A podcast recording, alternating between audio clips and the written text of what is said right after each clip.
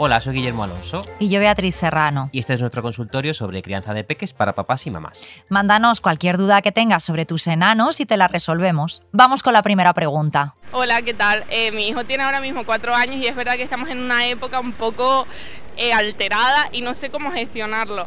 Si tienen algún consejo, me encantaría que me pudiesen ayudar, por favor, gracias. Bueno, lo mejor cuando empieza la dura etapa de las rabietas infantiles es, sin duda alguna, dar a tu hijo en adopción. Esto puede generar así de primeras un poquito de ansiedad por separación, pero tengamos en cuenta que esta adopción a día de hoy puede ser temporal. En estos momentos hay un montón de hombres en Soria que se dedican a adoptar a tus hijos durante esta dura etapa. Tengamos en cuenta que las rabietas suelen durar en niñas más o menos hasta los 6-7 años y en niños hasta los 47. A partir de esa edad, pues ya podéis volver a recuperarlos. Hola chicos, quería preguntaros como expertos, porque mi hijo de 3 años está empezando a plantear el empezar a fumar.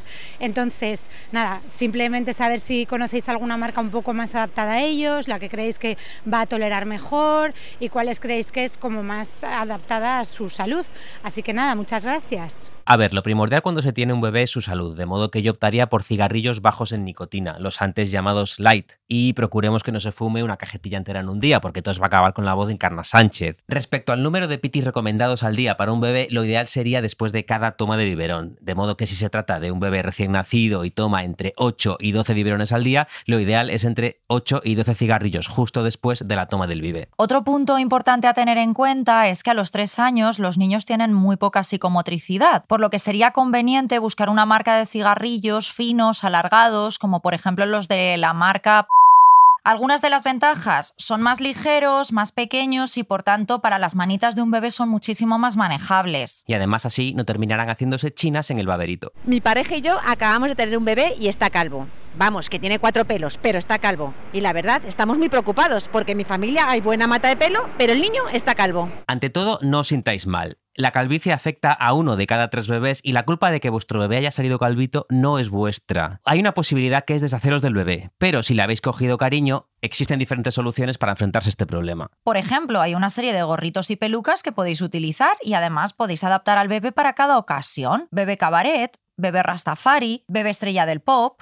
Que no os convence el tema de las pelucas, lo mejor es que vuestro bebé se busque un trabajo ideal para una persona calva, por ejemplo, skinhead. Esto le permitirá estar en un grupo social con sus mismas aficiones. Hola, ¿qué tal? Bueno, pues yo acabo de ser mamá hace relativamente poco y mi mayor problema actualmente es el espacio, porque con los pequeñitos que son los pisos ahora mismo, alquiler y demás, entre el cochecito, el masicosi, etcétera, es que no tengo espacio.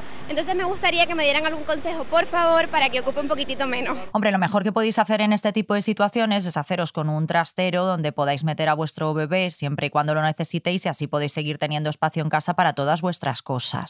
Fuera del hogar, hoy en día las ciudades están de sobra preparadas para todo este espacio extra que necesita cualquier bebé. Por ejemplo, en estaciones como las de Atocha o Chamartín hay un montón de taquillas donde podéis meter al peque si necesitáis hacer unos recados por el centro. Actualmente casi todas las compañías aéreas se ofrecen a facturar a tu bebé, que además cabe en la maleta modelo cabina. Y Renfe ya está ofreciendo la posibilidad de, entre los meses más calurosos de julio y septiembre, meter al bebé en la nevera de la cafetería para que esté fresquito. En cuanto al ocio y el tiempo libre, la mayoría de los restaurantes y discotecas cuentan ahora con servicio de guardarropa para que, bueno, podáis aparcar ahí al enano mientras vosotros disfrutáis de vuestro tiempo de calidad. Y hasta aquí nuestro consultorio de hoy. Esperamos haber resuelto todas vuestras dudas sobre paternidad y maternidad. Y recordad, no cualquiera puede ser padre. Pero tu padre podría ser cualquiera. Vuelve Arsénico Caviar. Muy pronto en Podium Podcast.